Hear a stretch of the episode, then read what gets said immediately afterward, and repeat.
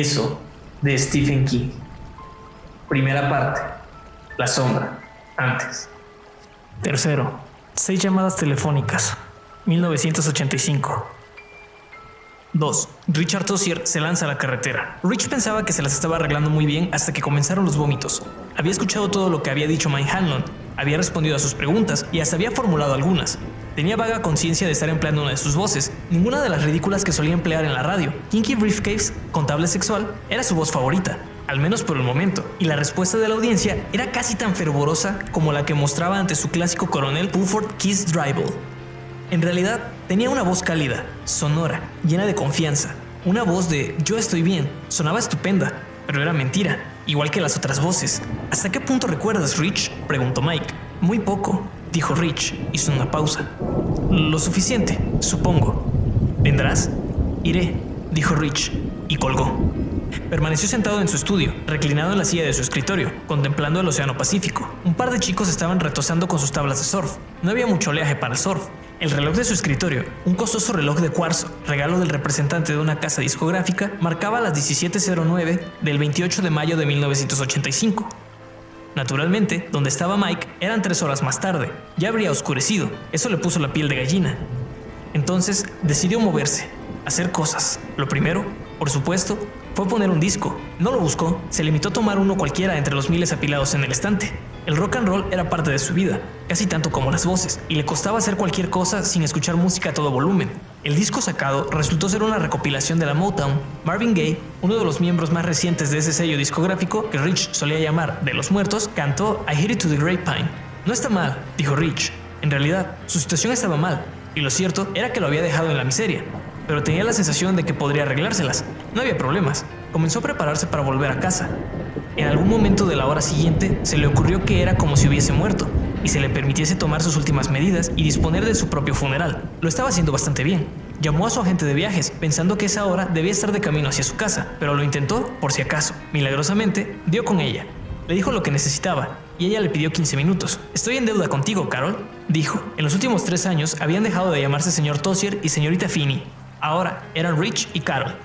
Muy familiar, considerando que nunca se habían visto cara a cara. Muy bien, paga, dijo ella. ¿Por qué no haces un kinky briefcase? Sin siquiera hacer una pausa, cuando uno tenía que hacer una pausa para buscar su voz, no había, por lo regular, ninguna voz que encontrar. Rich dijo, Aquí Kinky Briefcase, contable sexual. El otro día me consultó un tío que quería saber qué era lo peor de coger el SIDA. Bajó la voz, mientras su ritmo se le iba acelerando y tornando agitado. Era claramente una voz norteamericana, pero las componía para conjurar imágenes de un adinerado colono británico, tan encantador, en su confusión, como un güero. Rich no tenía la menor idea de quién era Kinky Briefcase, pero estaba seguro de que usaba trajes blancos, leía revistas caras, bebía tragos largos y olía champú de coco. Se lo dije enseguida, es tratar de explicarle a tu madre que te lo contagió una haitiana. Hasta la próxima vez, este ha sido Kinky Briefcase, contable sexual, diciéndote, como siempre, si no entras en calor, me necesitas de asesor. Carol Finney aullaba de risa. Es perfecto, perfecto. Mi novio no cree que tú puedas hacer esas voces. Dice que ha de ser un filtro de sonido o algo así. Puro talento, querida. Puro talento, dijo Rich. Kinky Briefcase había desaparecido. Ahí estaba W.C. Fields, sombrero de copa, nariz roja, palos de golf y todo. Estoy tan lleno de talento que debo taponearme todos los oídos del cuerpo para que no se me escape como... bueno, para que no se me escape.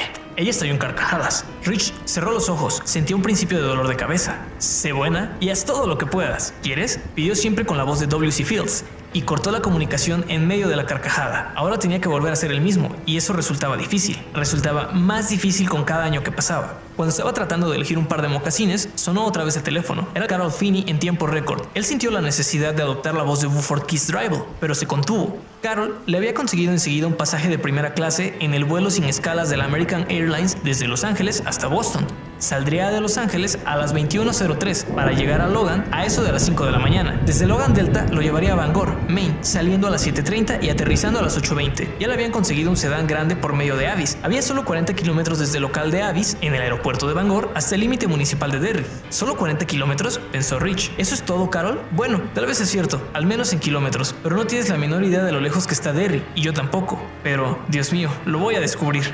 No traté de reservarte alojamiento porque no me dijiste cuánto tiempo vas a pasar ahí, dijo ella. ¿Quieres? No, ya me encargaré yo, respondió Rich. Y entonces entró en escena Buford Keith Rival, con su voz engolada y sus vocales despatarradas. Te has portado como un ángel, corazón mío, como un ángel de verdad. Colgó con suavidad, siempre que dejarlas riendo, y marcó 207-555-1212. Información del estado de Maine. Quería el número de Townhouse de Derry. Cielos, ese sí era un nombre del pasado. No había pensado en el Townhouse de Derry por ¿Cuánto tiempo? ¿10, 20, 25 años tal vez? Aunque pareciera descabellado, calculaba que habían sido 25 años, y si Mike no hubiera llamado, bien podrían haber pasado el resto de su vida sin acordarse de ese hotel. Sin embargo, en otros tiempos pasaba junto a esa gran mole de ladrillo todos los días, y en más de una ocasión había pasado corriendo con Henry Bowers, Belch Hoggins y aquel otro grandulón, Víctor no sé qué, persiguiéndole y gritándole cosas bonitas como Ya vas a ver, caraculo, te vamos a atrapar, cuatro ojos, nos la vas a pagar, mariquita.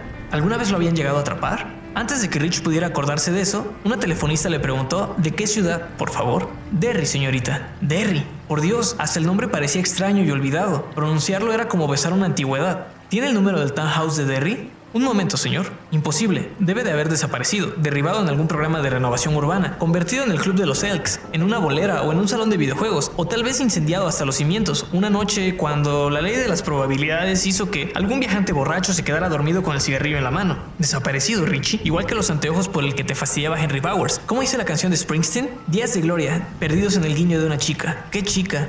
Pues ve, por supuesto.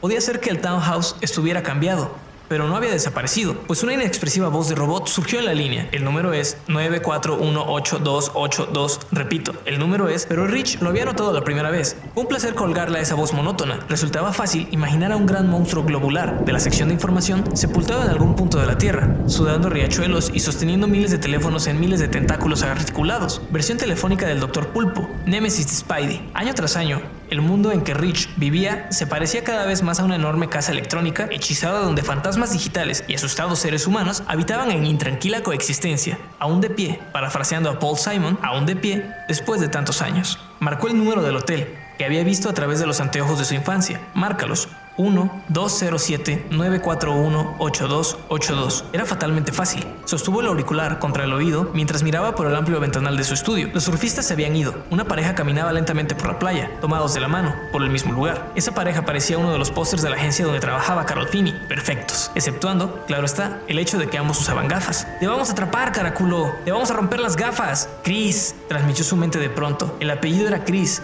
Víctor Chris. Cristo, no tenía ningún interés en recordar eso a estas alturas, pero lo mismo daba. Algo estaba pasando allá en las bóvedas, allí donde Rich conservaba su colección personal de viejos éxitos dorados. Las puertas se estaban abriendo, solo que allá abajo no hay discos, ¿verdad? Allá abajo no eras Rich Discos Tossier, el gran disc jockey de Clap, el hombre de las mil voces, ¿eh? Y esas cosas que se están abriendo no son exactamente puertas, ¿verdad? Trató de desechar esos pensamientos. Lo que debo recordar es que estoy bien, yo estoy bien, tú estás bien, Rich Tossier está bien, pero de todos modos me vendría bien un cigarrillo. Había dejado de fumar hace cuatro años, pero sí le habré sentado bien un cigarrillo. No son discos, sino cadáveres. Los sepultaste, pero ahora se ha producido una especie de descabellado terremoto y la Tierra está escupiendo a la superficie. Allá abajo no eres Rich Discos Tossier, allá abajo solo eres Rich y Cuatro Ojos. Nada más, y estás con tus compañeros, tan asustado que sientes las pelotas volviéndose mermelada de ciruelas. Esas no son puertas, y no se están abriendo, son criptas, Richie. Se están resquebrajando, y los vampiros que habías dado por muertos vuelven a alzar el vuelo, todos. Un cigarrillo, por Dios, solo uno, hasta uno light podría servir. Te vamos a atrapar, cuatro ojos, te vas a tragar esa maldita cartera de libros. Townhouse, dijo una voz masculina con acento del norte. Había viajado desde Nueva Inglaterra por el medio oeste y bajo los casinos de Las Vegas hasta alcanzar a llegar a sus oídos. Rich preguntó a la voz si podía reservar una suite en el townhouse a partir del día siguiente. La voz le dijo que podía y le preguntó que por cuánto tiempo. No lo sé, tengo... hizo una breve pausa. ¿Qué tenía? En realidad, como los ojos de la mente, vio a un muchachito con una cartera de tartán llena de libros, que oía de los gamberros. Vio a un chiquillo con gafas, flaco, pálido, que parecía gritar a todos los gamberros que pasaban, péguenme, adelante, péguenme, tengo mis labios, háganlos puré contra mis dientes, tengan mi nariz, háganla sangrar, rompanla si pueden, denme un puñetazo, uno en la oreja para que se me hinche como una coliflor, partan una ceja, aquí está mi barbilla, busquen el punto del knockout, y mis ojos, tan azules, tan aumentados por estas odiosas gafas, con una patilla remendada con cinta, rompan los cristales, hundan un fragmento de vidrio en uno de estos ojos y ciérrenlo para siempre. Mierda. Cerró los ojos y dijo, tengo que ocuparme de asuntos de negocios en Derry, ¿comprende? No sé cuánto tiempo me llevará. ¿Qué tal tres días con posibilidad de prórroga? ¿Con posibilidad de prórroga? repitió el empleado, dubitativo. Rich esperó, paciente, a que el tipo procesara aquello en su mente. Ah, comprendo, me parece muy bien. Gracias y espero que pueda votar por nosotros en noviembre, dijo John F. Kennedy. Jackie quiere recordar al despacho Val y yo tengo un puesto preparado para, para mi hermano Bobby. Señor Tozier, ¿sí? Ah, me parece que la línea se cruzó por unos segundos. Es solo un antiguo camarada del DOP, pensó Rich, del Dead Old Party, por si quieres saberlo. No te preocupes por eso. Le corrió un escalofrío y volvió a decirse casi con desesperación, ¿estás bien, Rich? Yo también lo oí, dijo, líneas cruzadas, seguro. ¿Y bien? No hay problema, dijo el empleado. Aquí en Derry no nos visitan demasiados hombres de negocios, ¿de veras? Oh, Ayu, asintió el empleado. Rich volvió a estremecerse, había olvidado eso, también. Ese simple modismo de Nueva Inglaterra que reemplaza el sí por un oh, Ayu. Te voy a atrapar, basura, aulló la voz fantasmal de Henry Bowers, y él sintió que otras criptas se resquebrajaban dentro de él. El hedor que percibía no era el de los cadáveres putrefactos, sino el de los recuerdos podridos, y eso era, de algún modo, peor. Dio al empleado de Town su número del American Express y colgó. Luego llamó a Steve Cobal, director de la programación de CLAD. ¿Qué pasa, Rich? preguntó Steve. El último sondeo de la audiencia había demostrado que la CLAD ocupaba el primer puesto en el canibalístico mercado del rock FM en Los Ángeles. Desde entonces, Steve estaba de excelente humor. Bueno, tal vez lamentes haberlo preguntado, dijo Steve. Voy a lanzarme a la carretera. ¿A lanzarte? Creo que no te entiendo, Rich. Que tengo que ponerme las botas de leguas que me largo. ¿Cómo? Según el programa que tengo delante de mis ojos, sales al aire mañana desde las 2 a las 6 de la tarde, como siempre. Más aún, a las 4 entrevistas a Clarence Clemons en los estudios. ¿Conoces a Clarence Clemons, Rich? Clemons puede hablar perfectamente con Mike O'Hara en vez de hacerlo conmigo. Clarence no quiere hablar con Mike. Rich no quiere comenzar con Bobby Russell, ni conmigo. Clarence es un fanático de Buford Keys Rival y de Wyatt del homicidio de la bolsa. Quiere hablar contigo, amigo, y no tengo ningún interés en encontrarme con un furioso saxofonista de 120 kilos que estuvo a punto de ser fichado por un equipo profesional de rugby, poniéndose frenético en mi estudio. No tiene fama de frenético, dijo Rich, y estamos hablando de Clarence Clemons, no de Kid Moon. Hubo un silencio en la línea. Rich esperó, con paciencia. ¿Estás bromeando, verdad? preguntó Steve al fin. Sonaba quejumbroso, porque a menos de que haya muerto tu madre, que te hayan descubierto un tumor cerebral o algo por el estilo, esto es una chingadera. Tengo que irme, Steve. Entonces, ¿está enferma tu madre o ha muerto? Murió hace 10 años. ¿Tienes un tumor cerebral? Ni siquiera un pólipo rectal. No le veo la gracia, Rich. Lo sé. Te estás portando como un maldito tramposo y eso no me gusta. A mí tampoco, pero tengo que irme. ¿A dónde? ¿Por qué? ¿De qué se trata? Dímelo. Me han llamado. Alguien. Alguien a quien conocí hace mucho tiempo. En otro lugar. En aquella época sucedió algo. Y... Y también hice una promesa. Todos prometimos que volveríamos si ese algo volvía a empezar. Y parece que ha empezado. ¿De qué estás hablando, Rich? Preferiría no decírtelo. Además, si te dijera la verdad me tomarías por loco. No recuerdo nada. ¿Cuándo hiciste esa famosa promesa? Hace mucho tiempo, en el verano de 1958. Hubo una larga pausa. Sin duda, Steve Cobalt estaba tratando de decidir si Rich Discostosier, alias Buford Keys Rival, alias Wyatt del homicidio de la bolsa, etc., le estaba tomando el pelo o estaba sufriendo una especie de colapso mental. Eres apenas un niño, dijo Steve, de 11 años. Otra larga pausa. Rich esperaba, paciente. Está bien, dijo Steve. Cambiaré los turnos. Haré que Mike te reemplace. Puedo llamar a Chuck Foster para que haga algunos turnos, supongo, si descubro en qué restaurante chino se ha refugiado últimamente. Voy a hacerlo porque hemos sido amigos durante mucho tiempo, pero no olvidaré que me has dejado plantado, Rich.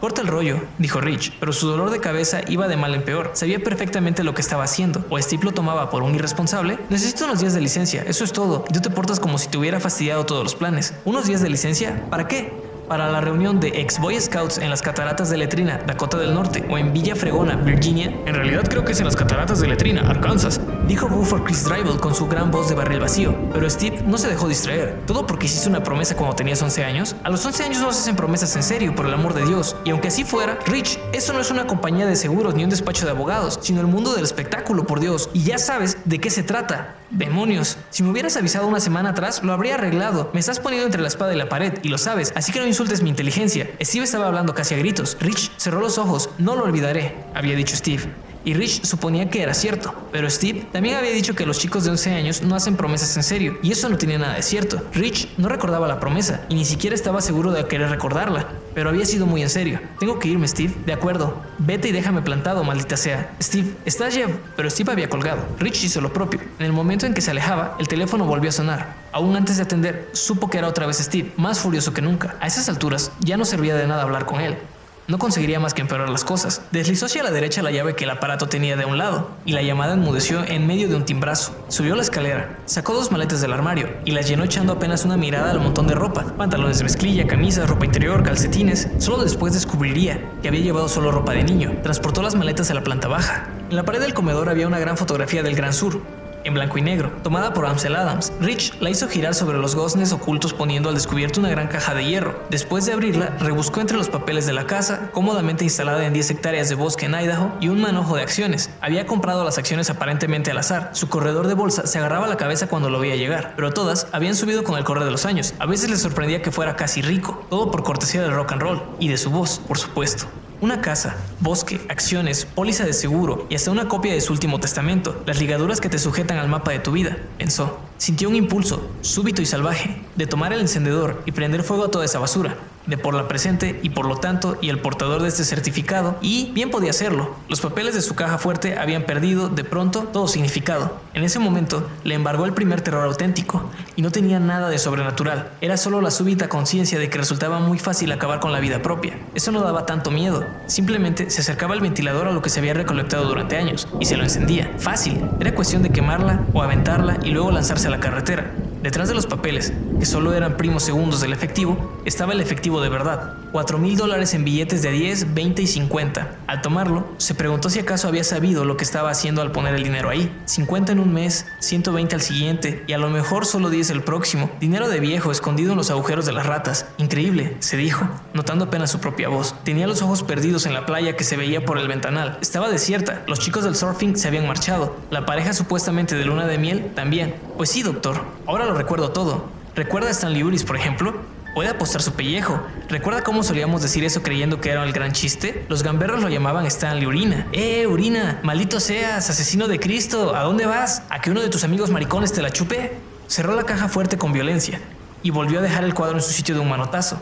¿Cuánto tiempo hacía que no pensaba en Stanley Uris? Rich se había marchado de Derry con su familia en la primavera de 1960 y que pronto se habían desvanecido aquellas caras, ese triste puñado de perdedores con su casa club, en lo que se llamaba entonces Los Barrens, gracioso nombre para un lugar de tan lujuriosa vegetación, fingiéndose exploradores en la selva, o marines luchando en los archipiélagos del Pacífico, tomados por los japoneses, fingiéndose constructores de presas, vaqueros, hombres del espacio en un mundo selvático, fingiéndose todo lo que a uno se le puede ocurrir. Pero no olvidemos de qué se trataba en realidad. Se trataba de esconderse, esconderse de los matones, de los gamberros, esconderse de Henry Bowers y de Victor Chris y de Belch Hoggins y de todos los demás. ¿Qué atajo de perdedores habían sido? Stanley Uris con su narizota de chico judío, Bill Denbrough que no podía decir otra cosa más que Hi O Silver sin tartamudear, Beverly Marsh con sus moretones y sus cigarrillos ocultos en las mangas de la blusa, Ben Hanscom tan enorme que parecía la versión humana de Moby Dick, y Richie Tossier, con sus gafas gruesas y sus excelentes calificaciones y su boca sabionda y su cara pidiendo que la transformaran a golpes en formas nuevas y estimulantes. ¿Había una palabra que resumiese todo lo que habían sido? Oh sí, siempre la hubo.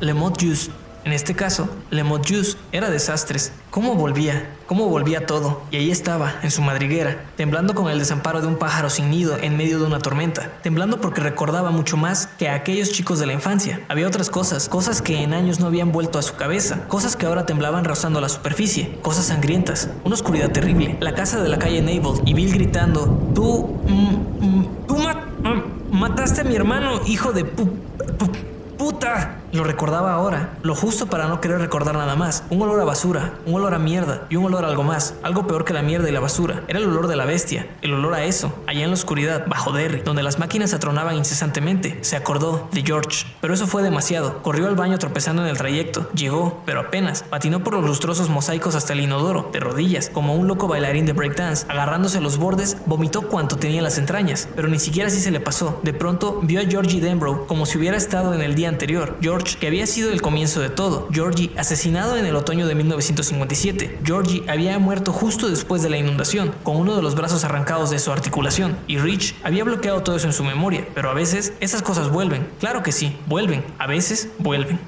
Pasó el espasmo y Rich tiró de la cadena. Hubo un rugir de agua. La cena que había comido temprano, regurgitada en trocitos calientes, desapareció por las tuberías, hacia las cloacas, hacia el palpitar, el hedor y la oscuridad de las cloacas.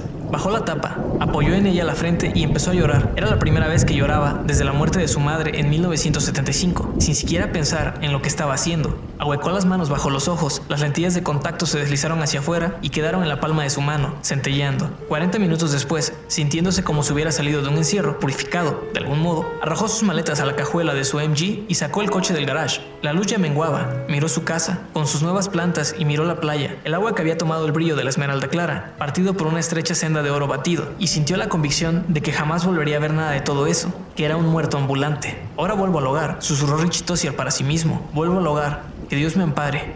Vuelvo al hogar. Arrancó sintiendo una vez más lo fácil que había caído en una grieta insospechada de una vida aparentemente sólida, la facilidad con que se volvía al lado oscuro, pasando del azul del cielo al negro de la nada, del azul al negro. Sí, eso era, ahí donde cualquier cosa podía estar esperando.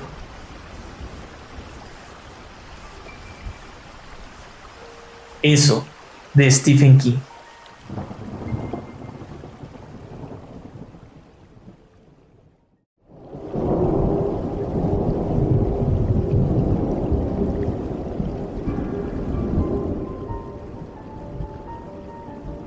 Hola mundo, mi nombre es Fernando Palacios y estás escuchando Historias de Espantos, un podcast en el que grabo algunas historias de terror de mis autores favoritos. Espero que hayas disfrutado este episodio y si es así, me ayudas mucho siguiendo, suscribiendo y compartiendo mi contenido para que pueda seguir contando historias aquí. Así que dale like, suscríbete y compártelo con las personas que pienses que podrán disfrutar de una historia de espantos. Puedes encontrarme en Instagram como arroba fer.mr.bons y ahí comentarme qué historia, cuento o relato de terror quieres escuchar. Y si te ha gustado mucho este episodio, puedes ayudarme en el link de Boy Me a Coffee que está en la descripción. Gracias y nos escuchamos en la siguiente historia de espantos.